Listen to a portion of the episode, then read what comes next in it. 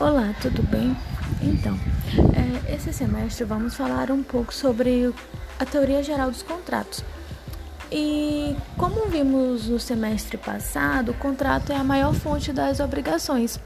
É, o contrato ele é um tipo de negócio jurídico, né, que pode ser bilateral ou plurilateral. O que é esse bilateral, plurilateral? Ou seja, é o, o acordo de duas ou mais vontades, pois é, que ele pode ser firmado de forma verbal, gestual ou escrita, sendo que as suas vontades sejam expressas de forma clara, né? E esse, o objetivo do contrato é, tem como principal missão é impor normas de interesses entre as partes, né?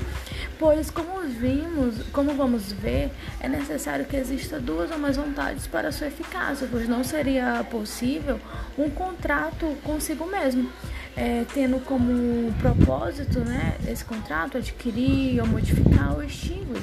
Certo? Vimos agora o conceito de, de contrato e continuaremos no próximo podcast os elementos necessários para a sua validade.